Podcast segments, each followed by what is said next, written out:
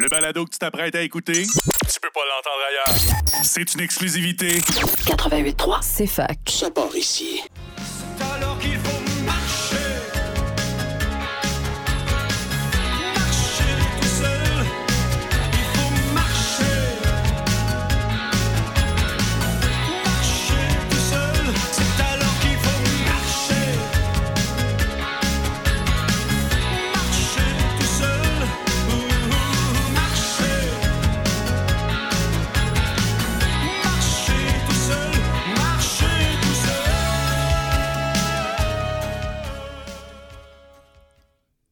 Bonjour tout le monde. Bienvenue à l'émission À nous le futur. Mon nom est Claude Saint-Georges. Euh, je suis avec Alexandre qui nous met en onde et choisit la musique. Je le remercie beaucoup. Et puis, il pleut, n'est-ce pas, ici? C'est un petit peu lourd. Mais je connais une région euh, qui euh, trouverait ça une bénédiction des dieux, cette pluie-là aujourd'hui. C'est l'Abitibi, qui brûle presque entièrement. Et puis, pour leur souhaiter une bonne journée, tout à l'heure, on a entendu Nous sommes presque heureux, puis après ça, fin du monde. Fait que je me dis que j'espère qu'on va entendre un petit peu de musique plus positive à un moment donné. Mais je trouve que ça fait suite euh, au Sœur Boulay, là. Qu'est-ce qui va rester après nous? Fait que la réponse, ben, ça pourrait être, je sais pas, ça va bien aller. Version 2. Et puis, euh, comme petite nouvelle en passant, c'est qu'aujourd'hui, c'est la journée mondiale des océans. Et puis, il y a une décision euh, qu'annonçait SNAP, S-N-A-P, euh, de protéger 30% du Saint-Laurent. Par ailleurs, c'est aussi euh, le journal Entrée libre de Sherbrooke, le journal communautaire de Sherbrooke, qui existe au moins depuis 30 ans, fait paraître une nouvelle édition d'Internet aujourd'hui, pour le mois de juin. Et puis, il va y avoir la version papier qui s'en vient d'ici quelques jours. Et finalement, euh, bien, je vous suggère euh, très humblement de vous acheter quelques masques le N95. Parce que, vous savez, New York est à 1000 km d'ici, à cause des vents, ils ont reçu euh, la fumée. Puis, c'était la pire qualité de l'air du monde à New York. Fait que supposons que le vent changerait de bord puis que ça arriverait ici, euh, je pense que les gens se rueraient sur les pharmacies pour avoir des N95 parce que le gouvernement du Québec ne le conseille pas en ce moment, mais le gouvernement fédéral le fait.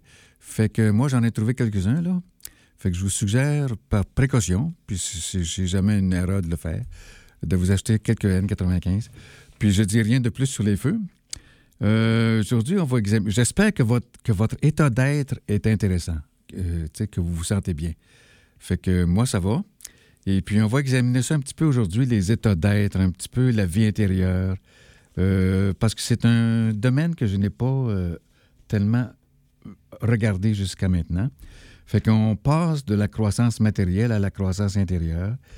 Et puis, euh, ça s'appelle un changement de paradigme.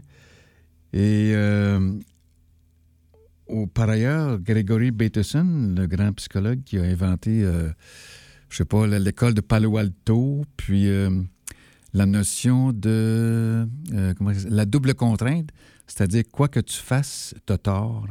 Je vous donne un petit exemple, quelqu'un qui dit je t'aime, mais en même temps donne une claque d'en face. Ça, c'est une contradiction, c'est une double contrainte.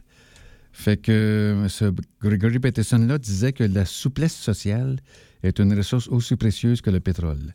Alors ça, c'est à mettre dans nos bagages. Fait que c'est la dernière émission euh, de cette, cette série À nous le futur aujourd'hui. C'est un, repos pour l'été. Euh, Peut-être que ça reviendra euh, l'automne prochain avec la venue des classes. Ça serait À nous le futur en santé. Euh, je vois 16 émissions. Et puis, euh, il y a un congrès qui s'en vient, un symposium, c'est Forêt et santé. Alors, je, vais puiser beaucoup d'inspiration là-dedans et je vais interviewer au, moins huit personnes. Puis le défi, je pense que c'est tous des anglophones, c'est de faire ça en- avec de l'aide à la traduction. Et puis, euh, j'ai comme une petite nouvelle idée, là. euh, ce serait, le système de santé qui prend 54 milliards, c'est-à-dire 51% du budget du Québec. Fait que, puis il n'y a rien en prévention puis en promotion de la santé. Fait que je me dis, localement, puisqu'il existe euh, l'organisme Ville, Sherbrooke Ville en Santé, peut-être qu'elle pourrait prendre le rôle de- d'augmenter la conscientisation, la littératie à prendre soin de notre santé, de sorte que, pour donner une cible, parce qu'il y a eu le plan nature qui donne une cible, moi, j'aime tant donner ma cible de moins 5% de maladies chroniques sur notre territoire par année. Alors ça, c'est un gros défi. Et puis euh, peut-être que je nage en pleine utopie, je pense que oui. Mais ça fait rien. Je vais demander à des gens de me prouver que ce sera possible. Et d'ailleurs, euh, hier, j'ai regardé une euh, conférencière qui sera dans Forêt et Santé ici en octobre prochain. J'ai regardé ce qu'elle a dit dans le passé, puis elle a dit que si on va dans la forêt, tout ça, là, on peut guérir 9% de moins de deux maladies chroniques. Fait que, tu sais, disons 2 sur 15, euh, c'est possible. Bon. Alors, euh, en résumé, l'essence de cette émission, je vous le rappelle, c'était de une une contribution, une petite contribution à l'entrée dans l'ère post euh, anthropocène, c'est-à-dire celle qui détruit la Terre, à l'ère symbiocène, celle qui est décrite dans le livre Les émotions de la Terre. Et puis deuxièmement, c'est d'expliquer le rôle euh, que, c'est-à-dire que nous pourrions arriver à la réussite de l'humanité. On a eu un raté pour un premier rendez-vous, mais il y a un deuxième rendez-vous qui est possible. On peut réparer la Terre, puis on, moi, je vois que par le biais de la santé, on peut arriver à ça. Euh, je pense, par exemple, au livre Planète Cœur de- du docteur François Reeves, que je vous conseille. C'est un livre sur la santé cardiaque et l'environnement, où il parle beaucoup de villes cardioprotectrices. Ça, c'est un mot scientifique, mais en réalité, ça veut dire avec beaucoup moins de pétrole. Et puis, euh, qui, donnerait, la santé parce que M. Reeves adore les arbres. Les arbres sont les meilleurs amis des cardiologues, dit-il. Alors, euh, je reviens tout de suite à, la réussite de l'humanité. C'est un, en d'autres mots, ce serait zéro pauvreté, zéro sans logement, zéro dette, zéro pollution, zéro guerre et zéro, euh, je sais plus quoi, je ne je me, je pas me lire, là. mais déjà, c'est pas mal. Fait que c'est Buckminster Fuller qui était le grand leader pour arriver à ça. Et la géométrie était euh, importante dans, dans- sa pensée. Et puis, euh, il disait des choses, hein, comme j'ai déjà dit ici, on ne peut pas dire aux quatre coins de la Terre où le soleil se lève ou se couche, ou euh, la physique des états solides et tout ça, parce que ça ne correspond pas à la science. Mais euh, lorsque j'en parlais ici euh, à mes amis, je trouvais ça difficile de le faire comprendre. Et par exemple, je disais, si tu dessines un triangle sur la, sur la Terre, t'en fais pas un, t'en fais deux. Parce que le deuxième, c'est le reste de l'univers. Ben voyons donc. Fait que je me suis rendu compte qu'il y avait un besoin de démocratiser euh, cette science-là d'une autre manière.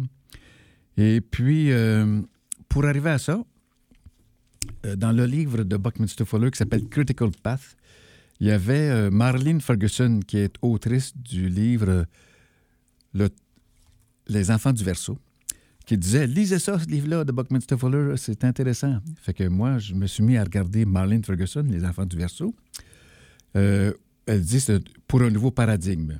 Fait que je me, rends compte que dans les ressources de ce livre-là, à la fin, elle parlait de Robert Théobald, un, un économiste qui avait un réseau de 500 de 5000 futuristes. Alors là, je me dis, wow, je vais faire partie de ce réseau-là, je, vais me sentir moins seul. Fait que je, je- me relie à ce réseau-là, c'était Action Linkage. Et puis, en, en français, ça pourrait être le lien. Là. Puis c'était avant Internet, donc c'était correspondance par la poste.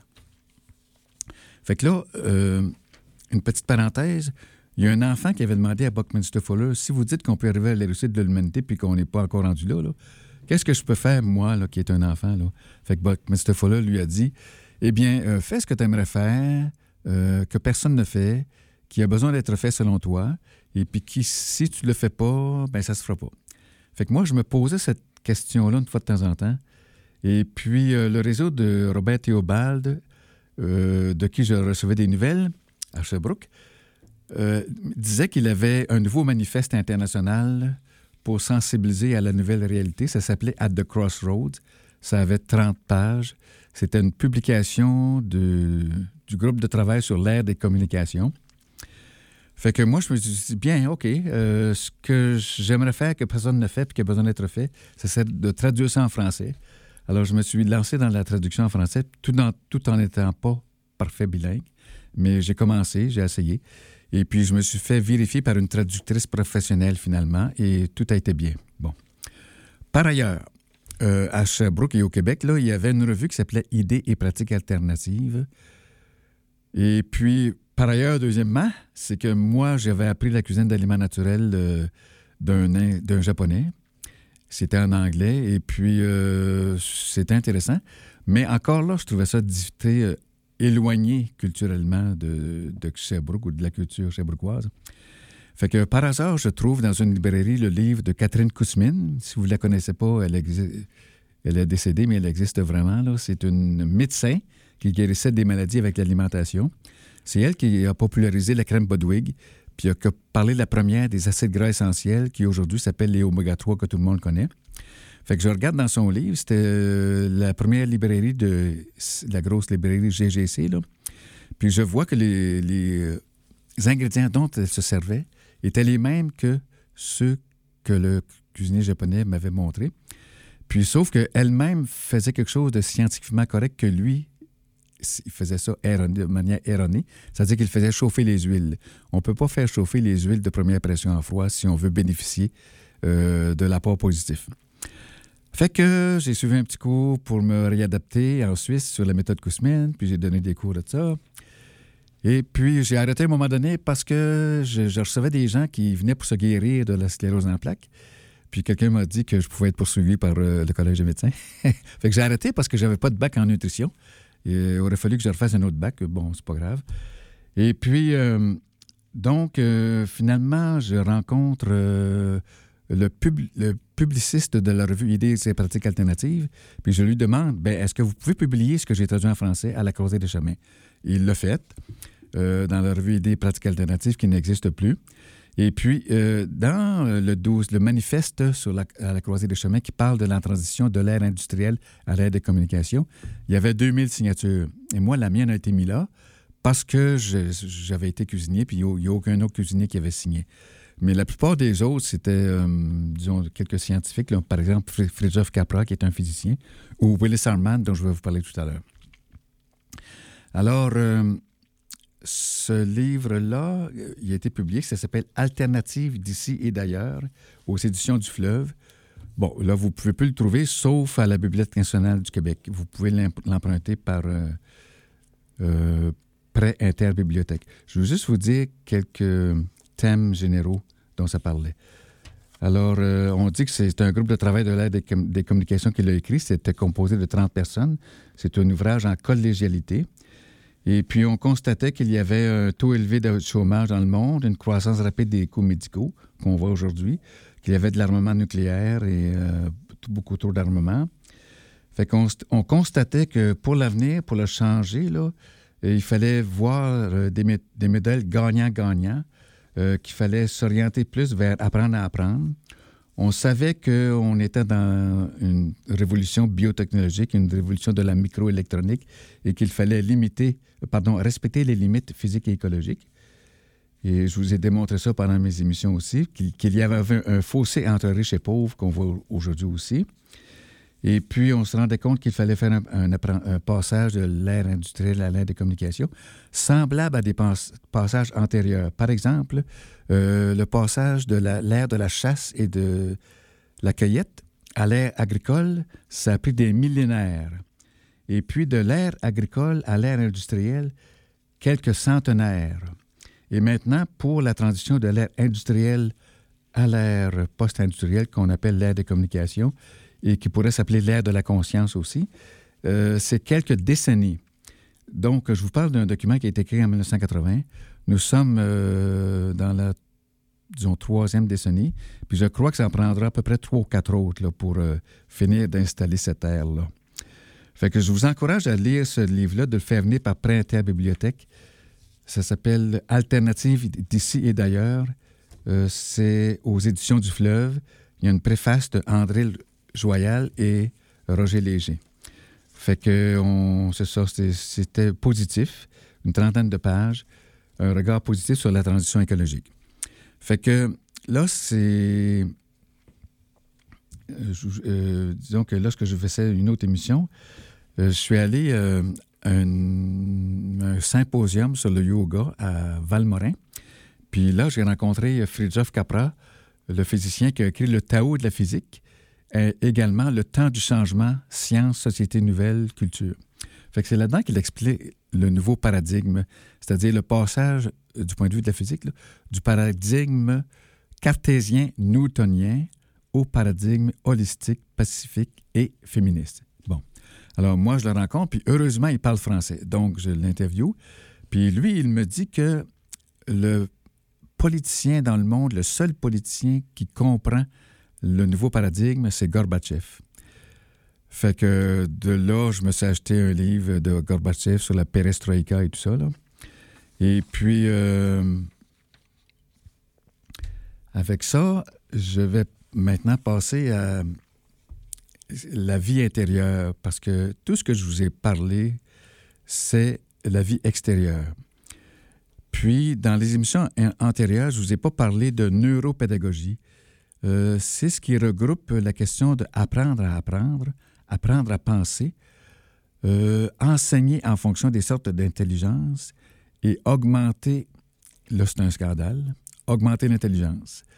C'est tellement un scandale que ça c'est pas accepté augmenter l'intelligence. Fait que ce qui est accepté comme expression, c'est augmenter l'efficience cognitive. Là, ça va. Fait que ça, ça fait au moins 30 ans qu'on entend parler de ça et c'est pas encore euh, installé au Québec. La neuropédagogie est presque absente. Alors, je vous dis ça comme ça. Et puis maintenant, on va passer à une pause musicale et euh, une publicité. Puis je vous reviens avec le monde intérieur.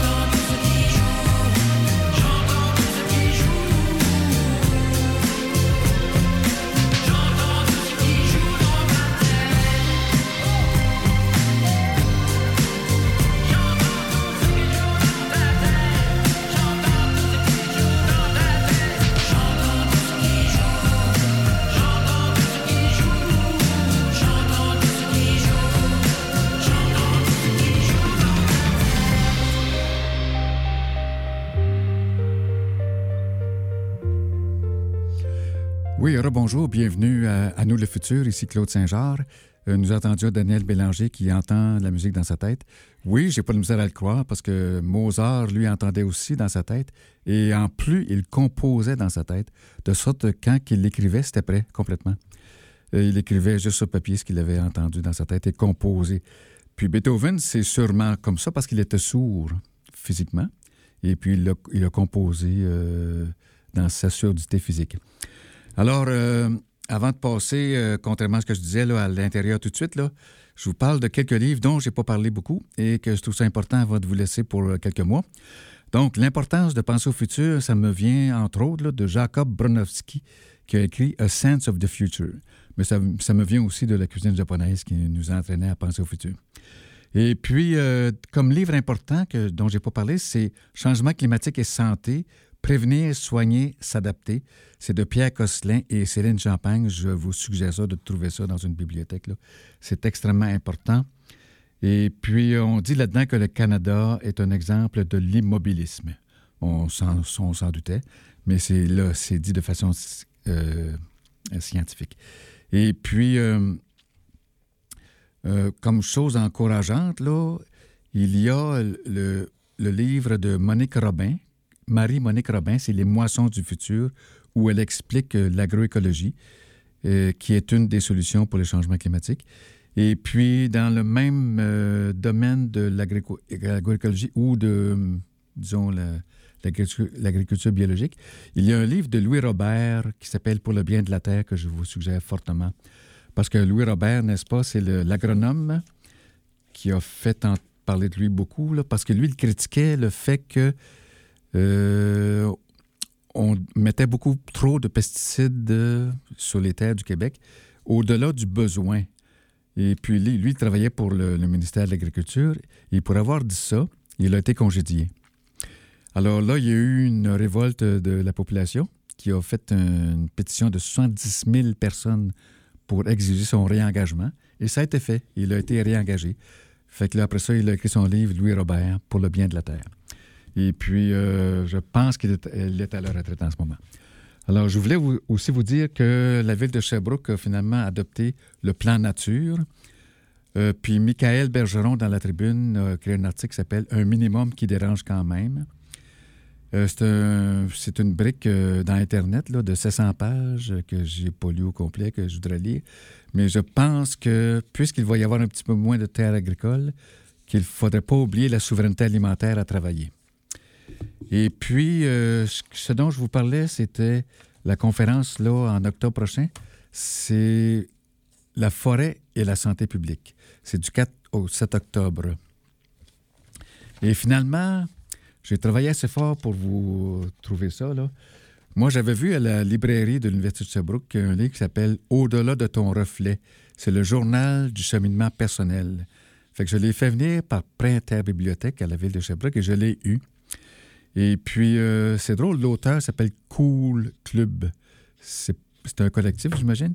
Et c'est 25 euh, kinésiologues de l'Université de Sherbrooke qui ont écrit ça à l'intention des étudiants. Fait que je trouve ça excellent. C'est très bien fait. Euh, on y parle, par exemple, à, quelques reprises, de faire le point. On demande comment te sens-tu. Fait que ça, c'est. Il donne une 48 choix à peu près de comment tu peux te sentir. À, la page 155, euh, par exemple, je me sens contrarié, contente, euh, confuse, confiant, choqué, peureux, positif, reconnaissant, seul, soulagé, stressé. Vous avez comme beaucoup de choix. Et puis, il y a des, euh, travaux, là, des, activités à faire pour. euh, puis on parle de la méditation. Ça fait que c'est vraiment un livre très important que je pense que les étudiants devraient lire. Ça s'appelle Au-delà de ton reflet, journal de cheminement personnel. Alors, je pense que j'ai terminé avec les petites annonces. Euh, les arbres, ça va bien avec l'agro- l'agroécologie. Et la ville est en train de faire une politique de l'arbre. Alors, j'espère qu'on va penser aussi à des arbres qui produisent euh, des fruits et des noix pour contribuer à notre alimentation. Là, ça y est, on passe euh, de l'extérieur à l'intérieur. Pour le faire, je me sers en premier lieu d'un livre de Christophe André. C'est quelqu'un dont j'ai déjà parlé. C'est un psychiatre très prolifique sur le plan de la littérature. Mais là, j'ai un livre de lui qui s'appelle Méditer jour après jour. Je trouve ça très bien. Au début, c'est une citation de Goethe euh, qui, se lit comme suite. Alors, l'esprit ne regarde ni en avant ni en arrière.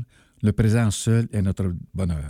Alors, je sais très bien que c'est une émission, sur le futur, mais le futur est connecté au présent, n'est-ce pas? Alors, avec Goethe, on essaie de s'installer dans le présent qui est notre seul bonheur.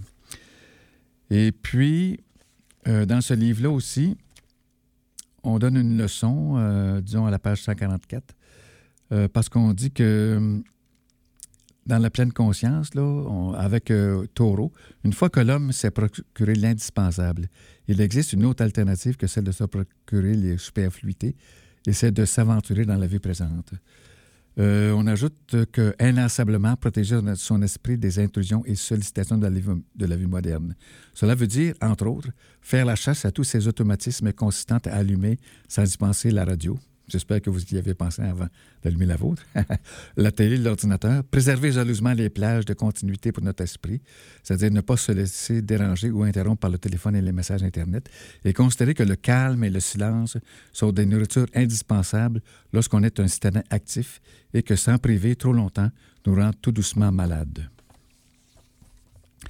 Et ce livre-là, euh, sa caractéristique, je dirais, principale, c'est qu'il y a une bonne cinquantaine de, euh, de tableaux d'artistes. C'est comme, par exemple, j'en vois un de Monet en ce moment, là, euh, sur le, le vibrationnisme ou l'impressionnisme. C'est super intéressant pour dire qu'on devrait s'inspirer de la nature et. euh, bon, c'est ça. Fait que, exemple, à la page 135, on parle de la pollution de l'esprit. Il existe un matérialisme psychotoxique, nous dit-on, et que nous souffrons d'un déficit généralisé d'intériorité. La surabondance n'a rien à voir avec la fertilité.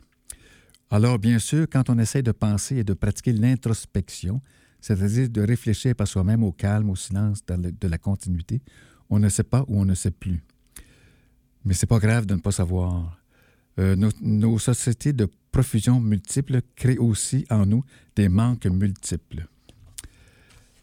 Euh, par ailleurs, je lis aussi que à la page 117, on dit ne plus faire, mais être. Nous faisons toujours, nous faisons. Le psychiatre Christophe André nous dit que alors la pleine conscience nous chuchote de sortir du faire et de basculer, même un tout petit moment, de rien du tout, dans l'être. La consigne est simple intensifier sa présence à ces instants bénins. Puis un aspect aussi, c'est la clarté émotionnelle, c'est accepter de ressentir. La pleine conscience va à l'encontre de notre tendance naturelle à retenir l'agréable et à repousser le désagréable. C'est pour cela que les séances et les exercices ne sont pas toujours des moments confortables. Encore une différence avec la relaxation. Dans la pleine conscience, on accueille les ressentis émotionnels, négatifs ou douloureux. On leur permet tout simplement d'être là.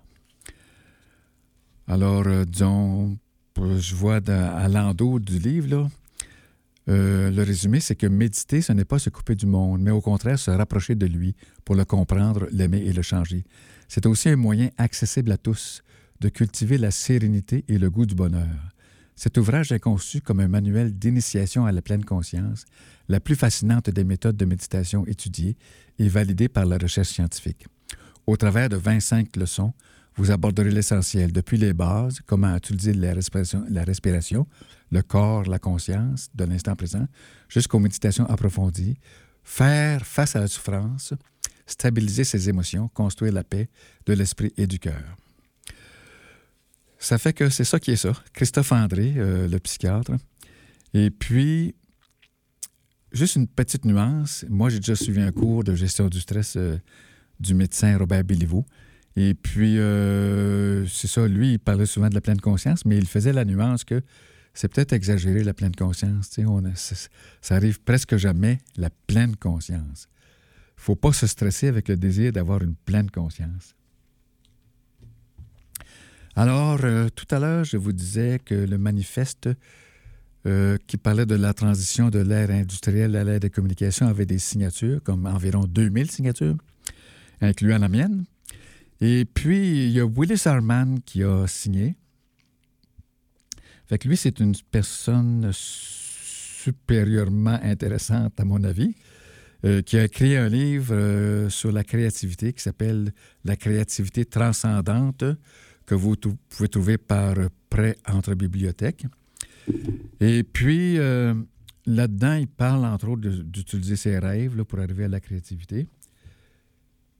Mais le livre dont je vous parle, euh, c'est un autre. Ça s'appelle Une nouvelle vision de la conscience transforme le monde de Willis Harman. D'abord, euh, Willis Harman était un professeur de sciences qu'on appelle dures, euh, mathématiques et génie, c'est un ingénieur. Et puis, ben, il s'est aussi intéressé aux sciences humaines, les sciences plus molles ou plus douces. Et puis, il est devenu président de l'Institut des sciences noétiques. Ça, c'est une traduction. En anglais, c'est Institute of Noetic Sciences. Euh, ça a été commencé par euh, l'astronaute Edgar Mitchell. Alors, un petit mot là-dessus. Edgar Mitchell, euh, quand on s'en va en voyage dans une capsule spatiale en orbite, je ne l'ai jamais faite, mais j'ai lu là-dessus, les gens sont extrêmement occupés. C'est de seconde en seconde, les occupations. Alors, tu es dans un vaisseau spatial, mais tu n'as pas le temps de regarder dehors. Mais, puis dehors, c'est le, cosmos. Alors, euh, c'est arrivé quand même à Edgar Mitchell qui a eu peut-être 3-4 secondes de, de rien à faire. Puis là, il l'a regardé par le hublot, puis il a vu la Terre et le reste du cosmos. Et puis là, il a été sidéré, émerveillé, puis il a éprouvé ce qu'il a appelé Global Instant Consciousness, on va dire la conscience globale instantanée. Fait qu'on peut appeler ça une sorte d'illumination, là. Euh, c'est un scientifique qui a eu une sorte d'illumination spirituelle. Alors, lorsqu'il est arrivé sur la Terre, presque après s'être reposé un peu, il est parti tout de suite euh, un institut qui s'appelle celui-là, là, l'Institut des sciences noétiques, dont le but était l'étude de la conscience. Alors, je, je vous lis un petit peu dans ce livre-là dont je vous parle. Là, ils, décrivent le rôle central de la recherche au sein de l'Institut. C'est d'identifier les idées et les chercheurs clés. C'est d'offrir des subventions de démarrage modestes pour soutenir le, tra- le travail des chercheurs. C'est de créer des liens solides entre les chercheurs et de promouvoir la reconnaissance et la légitimité des, chercheurs en publiant leurs travaux et créer des forums destinés à l'exploration d'idées innovantes et faire en sorte que ces idées clés soient accessibles à un public informé. Alors, moi, c'est mon cas. Je reçois des bulletins de nouvelles d'eux et vous pouvez vous aussi en allant voir euh, euh, Institute of Noetic Sciences et puis vous demandez d'être abonné puis vous allez avoir euh, un bulletin de nouvelles régulier. J'en ai eu un hier. Fait que dans les champs de recherche, il y a les visions mondiales émergentes, comme ici on s'occupe de musique émergente, et puis de la nature de la conscience. Enfin, le domaine de la recherche appliquée, c'est-à-dire c'est, par exemple, l'Institut finance des recherches sur l'imagerie, la rétroaction, la psychoneuroimmunologie. Et les membres de l'Institut constituent l'avant-garde d'un changement euh, positif, dit-il. Alors, euh, on dit dans ce livre que, imaginons un instant les implications si nous étions convaincus que les causes fondamentales de conflits sur la planète sont essentiellement attribuables aux croyances collectives des différentes sociétés. Ces croyances sont partiellement conscientes, mais dans une large mesure inconscientes. Alors, au principe d'autonomisation qui postule que les gens peuvent choisir d'accorder ou pas la légitimité, et donc de changer le monde, nous en ajusterons un autre. En changeant délibérément leurs représentations intérieures de la réalité, les gens peuvent changer le monde. Et nous autres, on va le changer un peu en écoutant une pause musicale. À tantôt.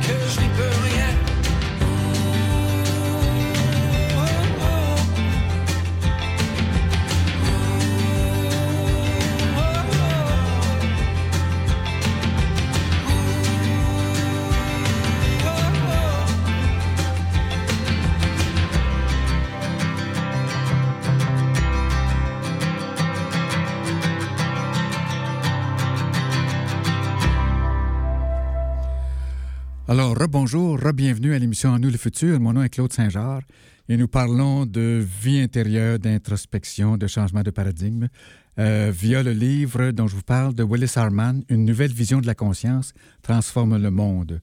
Euh, c'est pas exactement en 2023, là.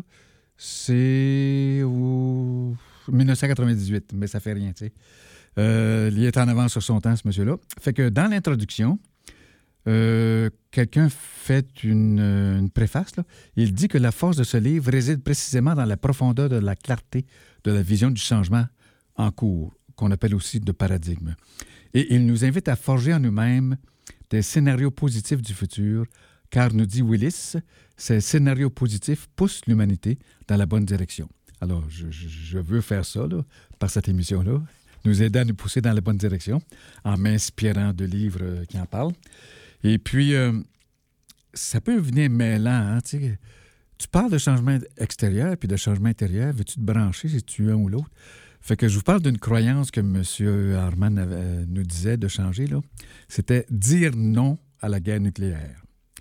Dire oui à la transformation de la société. Faire son travail intérieur et faire aussi son travail extérieur de- d'engagement social. Fait que c'est comme une sorte de résumé de- du travail euh, global qu'une personne devrait faire, même qu'une société devrait faire. Fait que ça s'appelle, euh, ça pourrait s'appeler un travail d'harmonie. Et puis dans le livre aussi, il dit que nous devons délégitimer la guerre. Parce qu'on ne peut plus faire la guerre avec les armes qu'on a là. Ça veut dire on s'autodétruit. Fait que c'est un appel à la délégitima- délégitimation de la guerre scientifiquement. Et euh, puisqu'il dit que nous avons des croyances qu'il faut changer, euh, par rapport à ça, la croyance qu'il disait, c'était la paix globale est possible et rien de moins n'est tolérable. C'est moi qui ai traduit ça. C'est Global peace is possible and nothing less is, is tolerable. Et puis, euh, par ailleurs, il disait une autre croyance, là, c'est je ne suis pas séparé. Je peux faire confiance à moi, à l'univers, aux autres. Je peux savoir. Mon esprit est un, unique et unifié. Je le sais par cœur. Et puis, euh, ça, c'est traduit de l'anglais, mais tu sais, je ne suis pas séparé, ça, ça vient, juste cette phrase-là, là, ça peut vouloir dire qu'à l'université, la transversalité, la transdisciplinarité, on devrait travailler ça. Euh, la question de tous les pays par rapport à la Terre, tu sais. On a des pays, là, on a des souverainetés politiques, mais finalement, la Terre, c'est un tout. Alors, tu sais, je ne suis pas séparé. Ensuite, je peux faire confiance à moi, à l'univers, aux autres. Alors, faire confiance à l'univers, euh, c'est quelque chose parce que des fois, on se méfie. Et puis, faire confiance à soi-même, c'est aussi une grosse aventure parce que souvent, on a peur de soi-même. C'est juste la question de l'inconscient. On se dit, l'inconscient, c'est un monstre. Tu sais, qui suis-je? Je, je me méfie de mon inconscient qui peut être un danger pour moi. Euh, et je peux faire confiance aux autres, c'est une autre affaire, c'est une autre aventure aussi. Parce que nous sommes habitués à voir un monde en compétition et l'autre est souvent un ennemi. Fait que, bon, après ça, euh, mon esprit est un, unique et unifié. Ça l'aide de rien. Mais euh, mon esprit, c'est tout est un. C'est pas juste conscient et inconscient. Ça, peut être, on- on ça pourrait être supraconscient qui englobe tout. Unique, c'est. Il y a juste le mien, mon esprit à moi. Là. Tout le monde est unique. Unifié, mais c'est ça. Je peux être unifié. Ça fait du bien de se savoir unifié, n'est-ce pas? Alors, Euh, L'autre, euh, un peu plus loin, euh, ça vient d'où l'idée d'un changement de paradigme? Alors, scientifiquement, l'auteur Willis Harman dit qu'en 1981, Roger Sperry, Roger Sperry, de l'Institut de technologie de Californie, a partagé le prix Nobel de physiologie ou médecine pour ses travaux portant sur les connexions entre les hémisphères cérébraux. Ces recherches, qui s'appuyaient notamment sur une observation très poussée de patients dont les hémisphères cérébraux avaient été séparés après sectionnement du corps calleux, ont démontré qu'il y avait des différences importantes entre les hémisphères droit et gauche. Fait que M. Sperry avait écrit un article qui s'intitulait Changer de priorité. Et euh, cet article-là ne suivait pas le schéma traditionnel. En fait, il soulignait l'importance du domaine jusque-là négligé de l'expérience subjective et mettait en lumière un développement d'une grande portée qu'il décrivait comme suit. Deux points. Les concepts actuels de la relation entre l'esprit et le cerveau impliquent une rupture brutale avec la doctrine comportementaliste et matérialiste qui domine les neurosciences depuis des décennies. Plutôt que d'ignorer ou de renoncer à la conscience, la nouvelle interprétation doit reconnaître pleinement la primauté de la conscience en tant que réalité causale. Ça, c'est vraiment révolutionnaire parce que euh, depuis des lunes, des millénaires, ou en tout cas quelques siècles, euh, on croit que c'est l'évolution de la matière qui aboutit à l'avènement de la conscience. Euh, ce troisième pan de la métaphysique affirme que la conscience constitue l'élément fondamental de l'univers. L'esprit ou la conscience est l'élément primaire à partir duquel l'énergie et la matière émergent d'une manière ou d'une autre. Le monde physique est à la conscience universelle, ce que l'image d'un rêve est à un esprit individuel.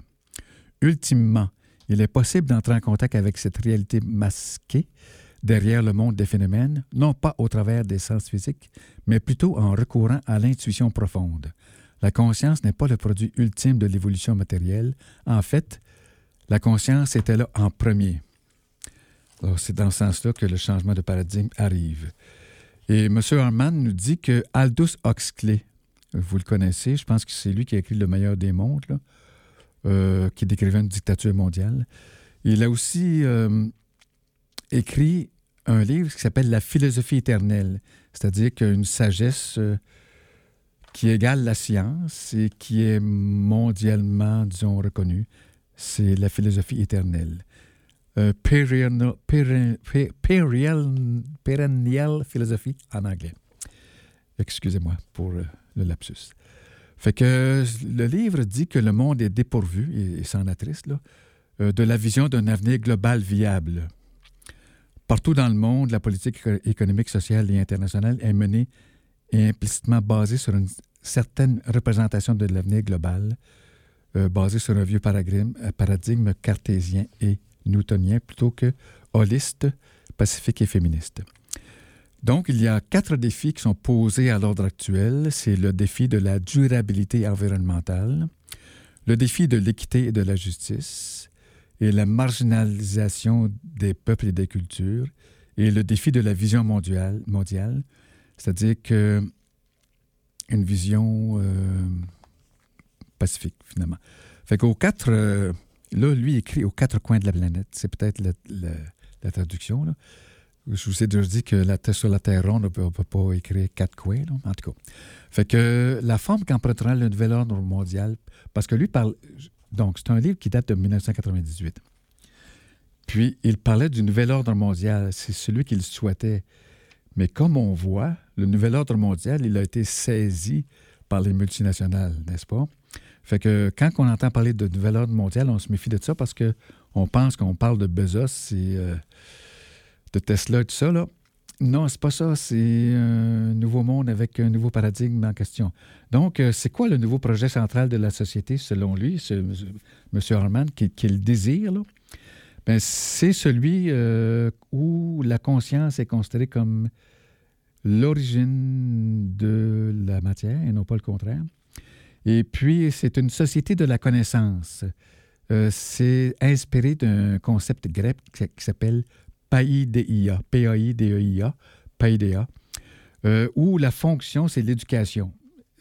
Donc, le but de la société, c'est l'éducation, c'est l'apprentissage permanent euh, pour le développement personnel et collectif au sens le plus large. Et puis, c'est dans l'exploration, la découverte de soi, la pratique des rôles spécifiques et la participation au sein d'une- communauté de citoyens et citoyennes impliqués en quête d'un avenir meilleur. La société de la connaissance implique une inversion de la tendance à l'industrialisation à long terme, et ce, dans ses dimensions les plus variées. Un tel renversement de la tendance implique aussi l'intrusion des concepts de technologie intermédiaire ou technologie appropriée, qui est, inspiré de E.F. Schumacher. Alors, vous pouvez chercher des livres de lui. E.F. S-C-H-U-M-A-C-H-E-R. C'est de la petite technologie qui, est- qui, tient, qui aide à préserver les ressources plutôt que de les détruire, qui ne porte pas atteinte dans l'environnement et qui a une faible consommation d'énergie et qui s'appuie sur la main-d'œuvre. Donc, euh, c'est une technologie qui euh, nourrit ce qu'on appelle la frugalité et ou la. En tout la frugalité, c'est ça, OK? Fait que, également, je pense que, tu sais, le temps passe, là. Je pense qu'on va prendre une petite pause musicale, puis on va revenir avec euh, la fin de ce livre-là. Merci.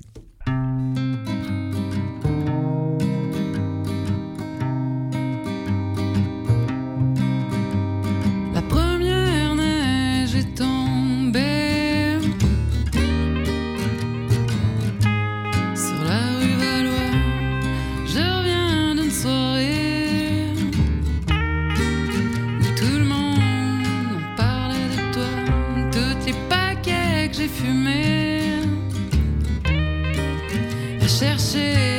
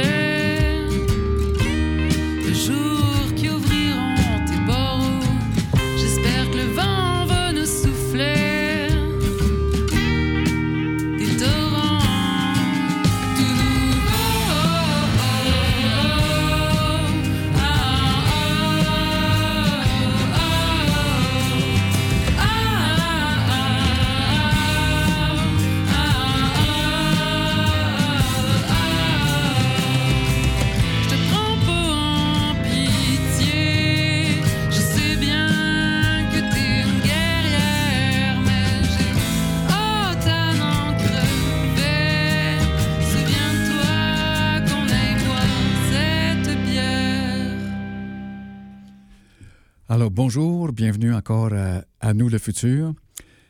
Et au début de l'émission, j'ai dit que peut-être qu'à l'automne, ce serait à nous le futur en santé.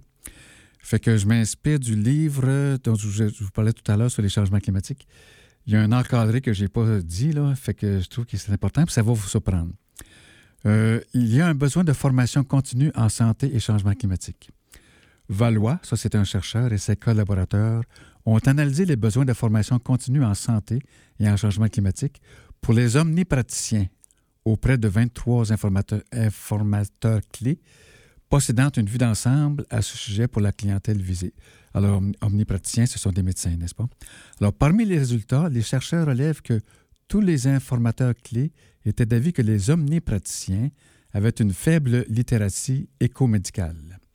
Et 15 estimaient que leur formation en médecine ne leur préparait pas à faire face aux enjeux climatiques dans leur pratique. De plus, selon 19 informateurs clés, c'est-à-dire 83% aucune formation sur ce thème n'avait été offerte euh, dans leur région, bien que les omnipraticiens veuillent améliorer leurs connaissances dans ce domaine, notamment afin d'améliorer leur pratique. Alors ça, c'est important. hein? Euh, les médecins en savent très peu sur les changements climatiques et ils souhaitent en, sa- en savoir plus. Et puis, euh, ça, ça m'avait surpris. Puis, j'ai vu plus tard une confirmation semblable concernant la prévention de la maladie et la promotion de la santé. Euh, les médecins, les omnipraticiens se plaignent du fait qu'ils sont presque ignorants, pas beaucoup plus sachant que l'ensemble de la population sur ce qu'est la prévention de la maladie, sur ce qu'est la promotion de la santé et comment les, réaliser. Alors, vous vous rendez-vous compte, les médecins demandent une formation accrue pour nous aider à prévenir la maladie et nous aider à faire la promotion de la santé. Alors ça, c'est pas si vous réalisez, mais c'est extrêmement important. Ça montre que, il y a une sorte d'ignorance qu'il faut euh, détruire.